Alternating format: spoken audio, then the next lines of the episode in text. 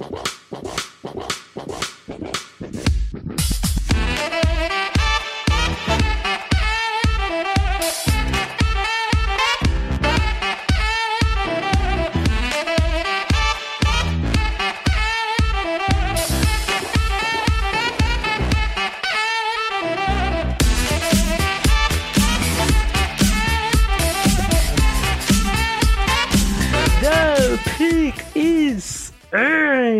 Amigos, sejam bem-vindos a mais um podcast do On The Clock. Eu sou o Felipe Vieira e voltamos, meu caro Davis. Ficamos de fora aí na, na terça-feira é, por um, um motivo maior que nós, né? Mas agora estamos de volta e seguimos firme e forte. Diga lá, meu caro. Olá, meu amigo Felipe Vieira. Olá, nosso querido ouvinte e assinante. Feliz ano novo a todos. É, a gente deu uma pausa na produção no site essa semana, né? Não tinha nem clima depois daquele é, incidente com o Damar Hamlin. É, ao que tudo indica, ele está começando a, a, a, se recuperar, já tem aí a volta dos movimentos nas extremidades, já está acordado, já está respirando melhor, né? Então é, vai, vai seguindo sua recuperação. Mas ficou uma semana muito pesada, a gente optou por pausar o conteúdo né, até ter essas notícias, nós estamos gravando aqui na quinta noite, até ter uma notícia da melhora, porque futebol americano, no fim das contas, é só um esporte, é só um jogo, e uma vida de um ser humano de 24 anos é, é muito, muito, muito mais importante que qualquer, qualquer outra coisa. E eu tenho um, um gatilho enorme com situações assim dessa, porque eu vivenciei, passei por uma muito complicada em 2013, me permite rapidinho, um, um jogador meu sofreu claro sofreu um, uma pancada num treino, né? Ele acabou entrando de uma maneira errada, bateu o pescoço e saiu também desacordado. Por sorte, a gente tinha dois atletas que eram bombeiros. E aí ele foi para o hospital, ficou aquela agonia, teve que fazer uma cirurgia para descompressão de medula, tinha risco de ficar paraplégico. Felizmente, deu tudo certo o Cícero, ele está bem, se recuperou. Mas é, é, é uma situação muito angustiante, então para mim foi, foram momentos bem complicados pessoalmente. É isso, graças a Deus já já tá se recuperando bem. O Hamilton já tivemos boas notícias em dias seguidos, né? Isso é importante demais. Então, seguir para você que tem, tem fé aí, né, em qualquer ser superior, é, que continue suas, suas rezas, suas orações, suas preces para ele e que, que logo, logo, logo a gente ver o Hamlin não, bem, né, né? Não precisa aqui falar de ah, em campo novamente. A gente quer, quer vê-lo bem sem, sem ter esse, esse impacto é, negativo para a vida dele. Meu caro, vamos lá então. Depois de passarmos por isso, é, nós temos comentários para falar, então vamos, vamos a eles.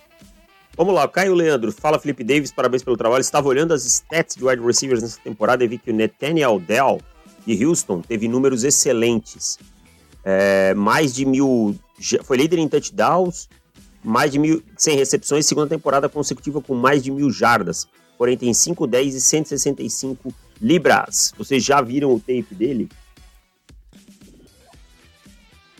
Cara, eu vou te falar uma coisa. É é, é, é sempre muito, muito, muito complicado quando você tem um, um wide receiver com esse tamanho. É, já, eu confesso já ter um pouquinho de, de, de preconceito com wide receivers, jogadores de forma geral, assim. Algumas posições um pouco menos, mas wide receiver tão pequeno assim, né? Tão, tão baixo. É, é, é muito complicado. Eu não sei se esse 5-10 é bem 5-10, tá? Bem honesto, acho que esse 5-10 tá mais com cheiro de 5-9 que qualquer outra coisa. É, exato. E 165 libras é muito pouco, né? A gente não, não tem muito, muito sucesso com, com jogadores assim. É, ainda mais o, o Del é um, um bom jogador, mas eu acho que ele vai, vai ficar limitado aí pelo, pelo seu tamanho mesmo, assim, porque é um cara que jogou bem em todas as temporadas, é, já é um pouquinho mais, mais velho, né? Teve a, a temporada do Covid que ele, que ele acabou aproveitando aí de elegibilidade. É, aliás, isso vai ser um, um, padrão nessa classe, né? A gente falando muito de, de jogador aí um pouco mais velho do que o normal, por conta dessa, dessa temporada extra de Covid. Talvez até em 2024 vai acontecer isso. Mas é, eu. Pra NFL eu não, não me empolgo, não coloco minha mão no fogo por Nathaniel Dell. Você acho que vai ser aquela pegada Tutu Atwell, sabe? Um cara com bastante produção e tal, mas que quando você vai ver o tape, você tem muita dificuldade de ver aquilo sendo transformado, é, traduzido para NFL. Aham. Uhum. É, eu tinha. Eu, eu, já tive muitas paixões em wide receivers assim, né? É, Rich James, por exemplo, era um, um jogador de sétima rodada é, que, que eu gostava. O Rich James era até mais pesado do que o, do que o Dell. A altura eu acho que é a mesma, mas acho que ele tinha seus 175, 180, alguma coisa nesse sentido. É, e eu já me, me decepcionei muito com, com wide receivers nesse tamanho. Então é, acaba que o, que o Dell ele nem tem tanto, tanto draft stock assim ainda, né? Talvez a gente é, a gente ouça falar um pouquinho mais ali no draft, mas eu duvido que vai ser é, draftado de uma forma ali que, que empolgue um pouquinho um pouquinho antes, né, em dia 2, em quarta rodada, esse tipo de coisa. E aí as coisas já ficam muito complicadas pro Del. É, acho que é por aí mesmo o caminho dele. Seguindo aqui o, o Eduardo Eduardo... Mas ele tá no Senior Bowl, tá? Então, de repente, um Senior Bowl bem feito, não sei o quê. É, cresce um estoquezinho, alguma coisa, né? É, eu acho que hoje é um jogador de quinta rodada, alguma coisa nesse sentido. É, de repente, um Senior Bowl bem feito, alguém se empolga e, e gasta um tiro um pouco antes. Mas, não sei, acho que não. Combine também pode ajudar ele, né? Ele medir, pode. pesar um pouquinho mais. É. O Eduardo Ramos Lins manda aqui. Salve, senhor, feliz ano novo. Tenho dois comentários. Eu apresentar uma queixa-crime com o que estão fazendo com o Emmanuel Forbes. É um absurdo, ainda mais quando comparado com o cara que coloca à sua frente. Começo a dar muita razão para os irmãos Cass sobre PFF. Até outro dia ele não estava nem listado na Big Board dos caras. Mas os grandes sites estão no mesmo sentido. Talvez solte empresário para o meu garoto. Lembrando que sou pai de Sauce Garner e JC Horn. É, eu acho é. meio, meio bizarro também o que tá acontecendo com o Forbes, cara. E eu não consigo encontrar, é. assim. Não é um jogador que vai ter problemas de velocidade, de tamanho, nada. Que não. você tenha que olhar e dizer, ó, oh, esse cara tem uma red flag aqui que pode estar tá complicando, né? Engraçado, né, que o Forbes, ele... Tem, tem a questão do peso dele, que acho que não é o ideal também, né? Assim, ah, ganhar um pouquinho mais de peso. Mas não é não é aquele peso que, que é um deal breaker, como é o do Dell, por exemplo. Mas o, o Forbes eu acho curioso porque ele jogou muito bem a temporada. Talvez tenha sido a melhor temporada da carreira dele. É o que quer dizer muito, porque as outras duas ele também jogou bem. Mas parece que antes de começar a temporada ele tinha mais draft stock do que ele tem agora. O que para mim não faz o menor sentido. Até porque a gente não teve grandes cornerbacks nessa temporada, né? Tipo, é. Ok, exato. Christian Gonzalez subiu, né? Mas, assim, não, não teve um cornerback dominante nessa temporada. Então, é estranho mesmo. E aí ele fala: vocês viram a entrevista do Charlie Wise, sem eximir a culpa da dupla Patricia e Judge, ele vê como principal problema do ataque dos Patriots a ausência de um wide receiver número um autêntico. Deixo desde já o protesto que esse homem seria, merecia ser mais lembrado. Acho que o Davis já fez um texto sobre o impacto dele na carreira do Brady lá no Pro Football. E sim, Charlie Wise, para quem não sabe, foi o primeiro coordenador ofensivo do Brady é, em, nos Patriots, né? Montou um ataque que ajudava muito o Brady naquele momento a se desenvolver, um ataque que corria muito com a bola, que o colocava em situações confortáveis e tal. Mas eu vou discordar um pouquinho do Charlie Wise aqui. O problema desse ataque não é só um wide receiver, não. É um problema de um ataque que você tem tenta correr em zona com jogadores de gap, é um ataque que tenta é, trabalhar o fundo do campo quando seu quarterback não é isso, quando seu quarterback é um quarterback para soltar a bola rápido. é um ataque que é mal scriptado, que é previsível no, no seu script, sabe? É um ataque que tem poucas alternativas criativas. Então eu acho assim, tudo bem, não tem lá um big wide receiver número um, ok. É, mas não é só esse o problema, não. É, tô com você, meu caro. É, agora, vamos para os, o, o, tema de hoje. É uma situação que a gente precisa falar um pouquinho mais nesse podcast, que é playoffs de college football. Vamos lá, vamos falar deles, vamos falar de quem brilhou, quem não brilhou, né? E... É. Tivemos, tivemos meu menino brilhando, Davis. Qual o seu menino? Brilhou. O meu querido Quentin Johnston. Ah, tá, porque o seu outro menino não apareceu muito não, hein? Qual outro menino? O, o Jalen Carter. Ah, é verdade. Completamente invisível mas vamos é... falar primeiro de TCU e Michigan? Vamos, vamos começar por lá? Vamos começar por, por este jogo que foi um deleite, cara, assistir esse jogo. É, Aliás, as duas, hein? E, e as duas, a melhor, acho que é a melhor semifinal da história do college até é, agora, né? É. Sem sombra de dúvida. Os dois jogos, os dois jogos bem competitivos. Geralmente a gente tinha um competitivo e o outro um completo arregaço. Esse foi um, foi um foram dois belos jogos e a final deve ser bem interessante também. Bom, TCU era zebra por sete pontos e meio, Davis, para Michigan. E eu confesso que eu fui nessa bet aí do, do de Michigan cobrindo, né? É, eu achei que Michigan venceria sem, sem grandes problemas e tal. É, mas fiquei feliz em estar errado, porque TCU agora se torna o primeiro time saindo é, do, do, primeiro ranking ali, fora dos 25 iniciais, né, dos 25 primeiros, e chegando numa final de college. Isso nunca tinha acontecido. Cara, TCU era colocada como a sétima da conferência antes da temporada começar. Tá? Era apontada como a sétima força da conferência. Ninguém, ninguém acreditava que TCU fosse chegar aos playoffs, né? E fez por merecer, cara, um time muito aguerrido, assim, muito completinho. Achei o ataque muito bem chamado nesse jogo. Você fala do touchdown do, do Quentin Johnson, você fala do Quentin Johnson, ele teve um touchdown longo numa big play, né? É, uhum. A chamada perfeita contra uma cover zero ali. É uma blitz pelo, é, de todo mundo ali. E aí o, o Max Duggan ele não é um quarterback que eu olho para ele, penso em NFL, olha, o Max Dugan pode ser um quarterback na NFL, ele é um vencedor, não é isso. Mas o Max Dugan é, entrega muita coisa pro college football, sabe? Ele, ele é um quarterback que consegue executar o que TCU precisa. E nessa jogada mesmo, ele segura a bola até o último segundo pro Quentin Johnston estar tá livre. Então, do outro lado, Michigan, eu acho que fica uma sensação de frustração, cara. Sabe?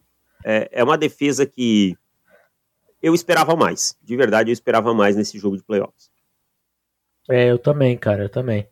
Eu acho que agora tem até um, alguns rumores né, do Jim Harbaugh voltando para, para a NFL. É, mas eu, talvez eu, eu, esperava um jogo de muito menos pontos, assim.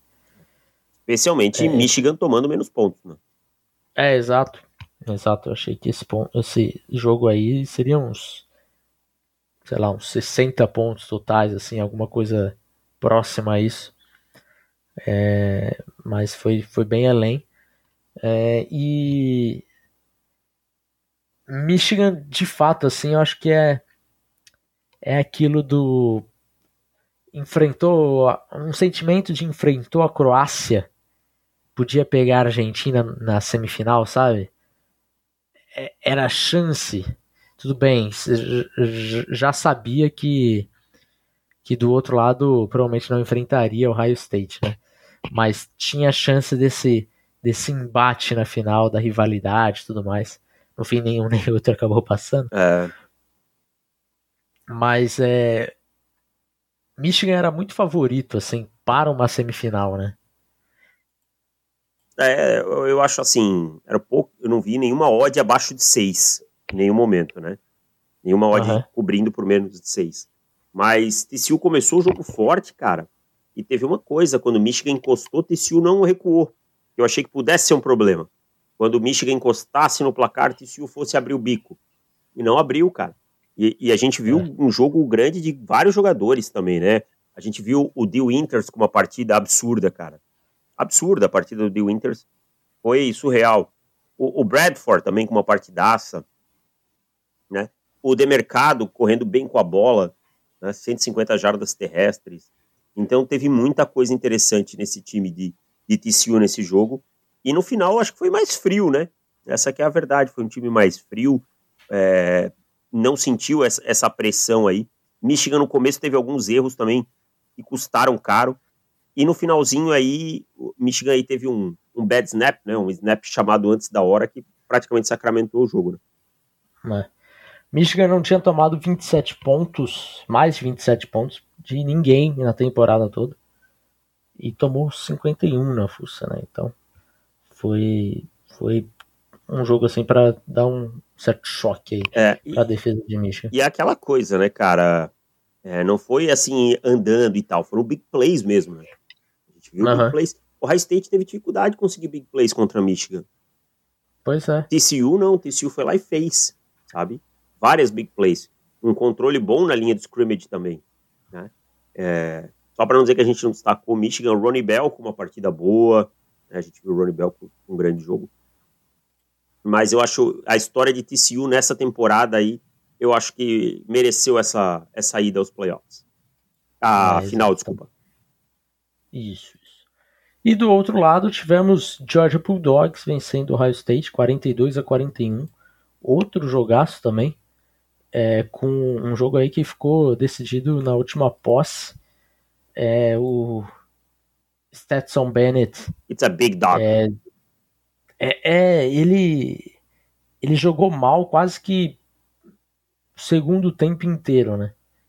E aí no final do jogo, quando, quando precisou, aí ele foi foi pontuando atrás de pontuação e é mas é engraçado como terminou o jogo e a entrevista do, do Kirby Smart assim é é, é bem clara que, que Georgia já está num patamar de, de alto nível histórico para o college, sabe? Porque ele tava puto com a performance geral do time. E assim. foi realmente abaixo do que Georgia costuma jogar. É. Sem tirar o mérito do ataque de Ohio State, a gente já vai falar um pouquinho sobre isso, mas eu nunca vi, eu não vi essa defesa de Georgia jogando tão mal. E aí, eu vou falar de um jogador jogador que a gente já tem falado aqui nessa defesa que teve problemas, hein? Kelly Ringo passou mal, hein? Passou mal. Tomou passou sua mal. dor. É. é. Tomou várias big plays, né? É, várias bolas nas costas. É, eu. Eu confesso que, que, assim. Me deixa muitas dúvidas, né? Porque a gente tinha falado, ah, o Kelly Ringo pode ser o cornerback 1? Pode, se ele fizer um bom, um bom playoffs, né? Ah, acho que ele pode ser e for bem no combine. É, é lógico que ele ainda tem um jogo contra um Quentin Johnston para terminar em alta conta. Mas eu na minha board Kelly Ringo eu não consigo enxergar o mundo dele ser o cornerback 1 da classe. Não, eu também não. Uma classe que tem Joey Porter Jr., que tem Emmanuel Forbes, que tem Ken Smith, tem Christian Gonzalez. Para mim, ele não é o cornerback 1, não passa perto disso. Agora, vamos falar de um jogador que vinha sendo questionado, se dizia que às vezes ele sumia em jogos grandes, o time dele perdeu, mas passou longe de, de passar pelo CJ Stroud, hein? Essa derrota. Passou longe, jogou muito bem esse Jay Stroud, foi um, um jogo que ele carregou o High State, digamos, né? Eu acho que esse foi o melhor jogo, talvez, da carreira universitária do CJ Stroud. É, contra uma grande defesa, uma defesa de que é, é, tem um alto pedigree, é, ele carregou o time, pass, é, passando a bola e correndo, né? Um ponto que a gente questionava algumas, é, algumas situações dele não correr tão bem assim com a bola. Comprando é, tempo, né? Atlético. Exato, comprando tempo. Então, assim, foi um, um jogaço do CJ Stroud. Eu acho que quem não tem. O time ali que tá né, da 2 até a 5, precisando de um quarterback, é, que antes talvez estivesse assim, putz, preciso subir de qualquer jeito, ou preciso torcer para que meu time cai, é, suba para pique número 1 um para pegar o Bryce Young. Eu acho que agora ficou um pouco mais calmo, olhou o CJ Stroud e falou: tá bom, eu, eu consigo viver com, com CJ Stroud caindo para pick 3, para pick 4, que tal tá o meu time, sabe? É. E, e, você falou do, do Bryce Young, só para é, colocar aqui, o Bryce Young jogou e jogou bem também no mesmo dia, né? Também. Kansas State jogou e jogou bem. E... Aliás, foi um sábado, assim, dos mais alto níveis que a gente já viu em college, né? É. Tipo, Todos no... jogos muito bons, assim. É, altíssimo nível mesmo. Só prova que talvez você fazer esse, esse aumento dos playoffs aí vai ser muito benéfico, né? Agora, é. Felipe, fala um pouquinho sobre o Jalen Carter, por que, que ele não foi nesse jogo aí? Cara, eu eu tava surpreso, assim, eu falei, cara, não é possível, o Carter vai aparecer em algum momento desse jogo, vai mudar essa partida, vai ganhar esse jogo pra Georgia. Não, cara, não aconteceu. É, eu, eu começo a, a criar um pouquinho até de, de, de decepção com ele, assim, porque eu esperava é, um jogo assim dele dominante e passou longe, né? Parecia que ele estava invisível, é, conseguiu algumas pressões assim, mas é, bastante dominado. Nem um hit, nem um sec, é, um tackle só. Ai, cara, é, é um jogo para tudo bem. A gente olha e fala: ah, o Carter é, é, é, é, é DL, mas muda o patamar. Aí você olha um jogo desse e fala: putz, pegar um defensive tackle de repente com a 2, com a 3, e em grandes jogos assim ele fica um sumido. Eu acho que coloca uma pulga atrás da orelha, né, cara? De é. qualquer um. Com certeza, eu acho que fica fica uma pulga atrás da orelha. Vamos ver agora a performance dele nessa final, né? Essa final para que acontece na segunda-feira. É, TCU. É, esse jogo é um jogo que ele tem que dominar. Exatamente. Inclusive estarei trabalhando nessa final. Eu recebi escala agora, estarei trabalhando. TCU Boa e final para você. Primeira final do college, hein? É. TCU e, e, e Georgia, né? E assim, se antes dessas semifinais, se a gente falasse, ó, a final vai ser Georgia e TCU, acho que a gente diria ah, é favas contadas para Georgia, mas eu acho que o olhar muda um pouco, né? Muda, muda porque a gente viu o TCU conseguindo colocar muito ponto numa defesa forte de, de Michigan, né? É. é lógico que, que a defesa de Georgia é melhor, mas eu acho que, que dá para imaginar aí pelo menos uma tentativa de, de troca de, de pontuação, assim, porque eu, eu até acho que a, a defesa de TCU é, nesse jogo contra a Georgia sofre um é, começa atrás, né? Eu acho que a defesa e o ataque comparando com o outro lado da bola, a Georgia leva vantagem nos dois. Ah, sim, concordo. Mas não é uma vantagem assim que é um exagero. E daí a gente sabe como é futebol americano. De repente, um fumble aqui, uma bola que dropa ali, não sei o que e as coisas mudam muito de figura rapidamente. É, eu acho que esse é um jogo que, que se de repente é, TCU ganhar, é, é um dos jogos assim para entrar para a história de uma forma que acredito que só quem é torcedor de Georgia vai estar tá torcendo por Georgia assim nesse momento, sabe? E Georgia tem Porque... 12 pontos no, de vantagem na. É muita coisa é, de handicap, né? Spread, aham. É. é. TCU era, era zebra por 7,5. Então. Ganhou por 6. Né? Ganhou e ainda é zebra por 12,5, né? Então. É, exato. Imagina se fosse uma semifinal TCU e George. George ia ter aberto aí uns 14 pontos e meio, eu diria. Também acho, também acho que seria por aí. Mas é, é bem como você falou, eu vejo um mundo em que TCU possa vencer esse jogo e tal, mas precisa começar muito forte. Se tiver que. Tem que ser como contra a é. Michigan. É. Se tiver que correr atrás, é. deixar a Georgia abrir placar, aí eu não vejo TCU tendo essa força. Né? É, é. um jogo equilibrado, um jogo de uma posse, tudo bem. Mas se é. deixar a Georgia abrir vantagem, aí eu acho que fica muito complicado. E vai precisar de uma partida, mais uma vez assim, muito forte do Max Duggan, né? É, do Duggan e o, e o Quentin Johnson, que teve 166 jardas contra a Michigan, vai precisar de outra performance parecido, assim, né? Porque é, a gente tem ali um, um, um, Quentin Johnston que é muito diferente do wide receiver 2 e 3 de TCU. Tudo bem que o Jordan Hudson é, é bom jogador, mas ainda assim é, é, é, é, muito acima, é muito acima, é muita diferença.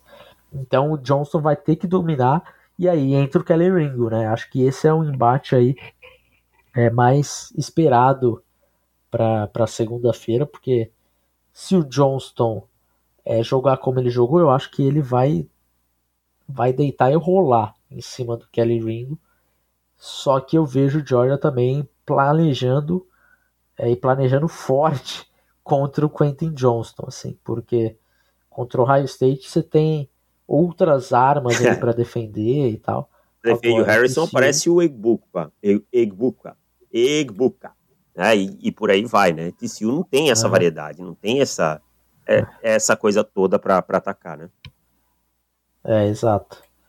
Então, cara, é, e que o sair com o título, pode, pode esperar que o Quentin Johnston fez a partida assim absurda e vai ter carregado vai ter carregado o TCU pro, pro título junto com o Max Duggan que pode ser que, que com o jogo terrestre dele ali também acabe machucando um pouquinho de Georgia mas acho que Georgia fica com fica com o bicampeonato seguido aí. É favorito bem favorito mesmo é, só para dar uma, pincelada final, eu fiz Tulane e USC semana passada e eu preciso dizer uma coisa.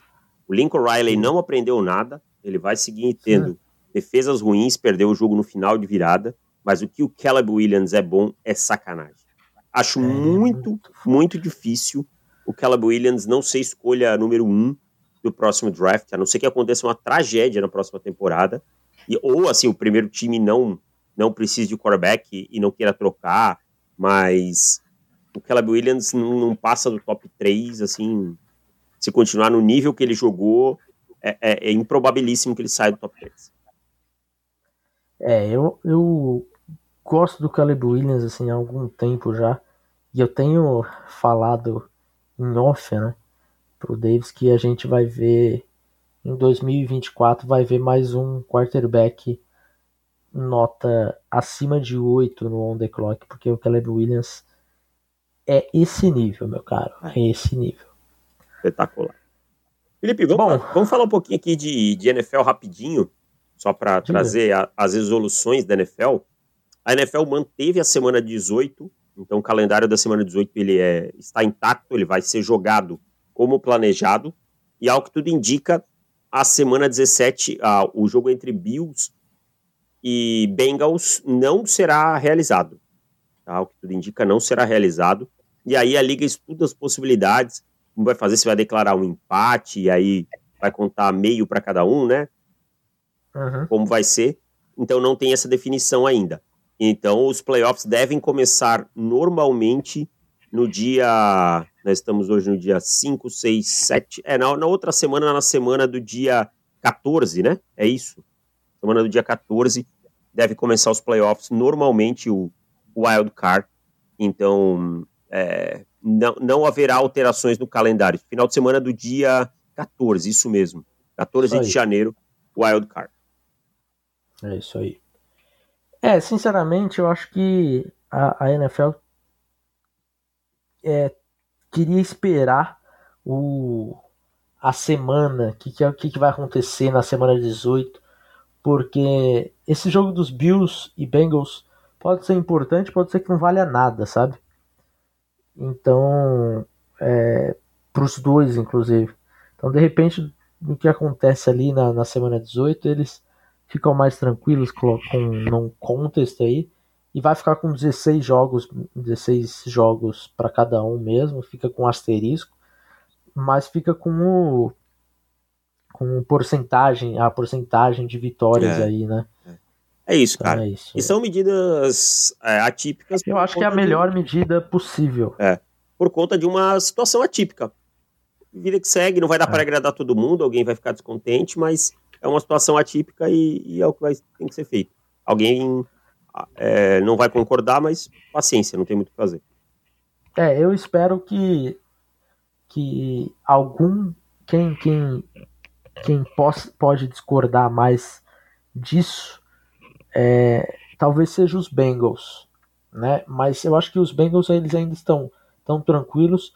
E que bom que não é um jogo, por exemplo, é, de algum time que está brigando por wild card e não por é, por, por seed 2 ou seed 3 porque aí sim teria um imenso, uma imensa lista de times que poderiam se sentir prejudicados por alguma coisa, sabe?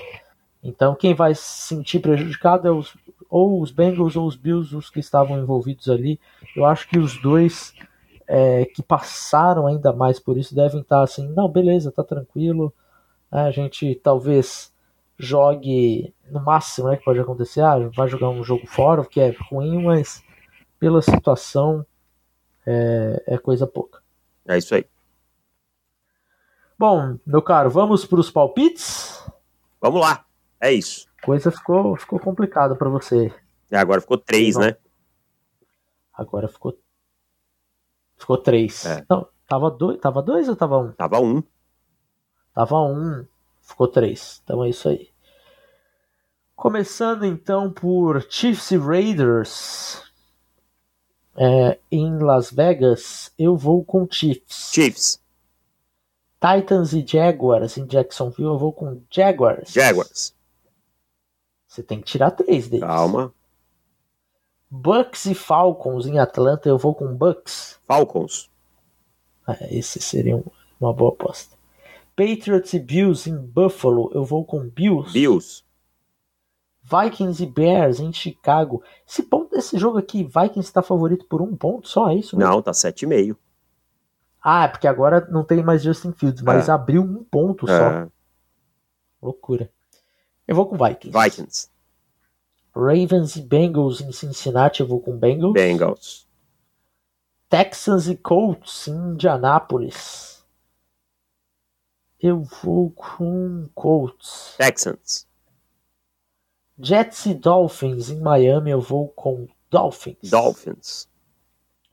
Panthers e Saints em New Orleans, eu vou com. Ai, eu vou torcer para Saints. Eu vou com Saints também. Browns e Steelers em Pittsburgh.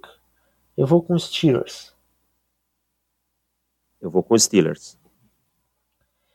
Giants e Eagles em Filadélfia. Eu vou com Eagles. Eagles. Cowboys e Commanders em Washington. Eu vou com Cowboys.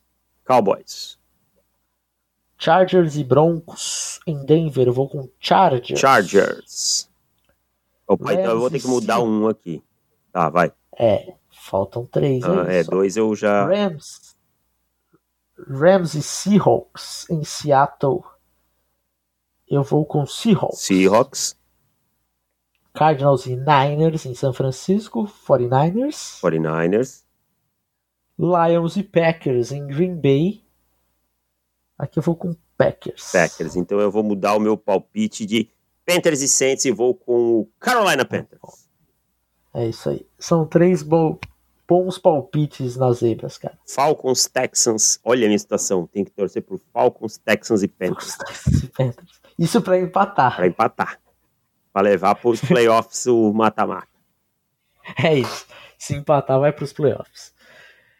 Meu caro, fechamos por aqui. Voltamos normalmente aí na semana que vem, aí já com um podcast de assinantes, normalmente. Conteúdo no site e, e tudo mais conteúdo no site, aí agora a gente já está Né? Acho que já tem, já tem clima para isso, já não precisamos mais é, ficar tão, tão preocupados assim ainda com, com Tamar Hamlin. Lógico que estaremos torcendo aqui pela sua pronta recuperação. Queria muito vê-lo é, sentindo um pouquinho do amor que ele recebeu e da, da organização dele, né, da, da fundação dele, que já recebeu aí mais de 6 milhões de dólares de doações, então é, quero, quero ver essa, essa parte aí do, da Mar Hamlin, mas vamos aguardar aí ser pacientes com a recuperação do rapaz. É isso. Esperamos que o Hamlin fique bem e semana que vem estamos de volta. Valeu, tchau. Tchau.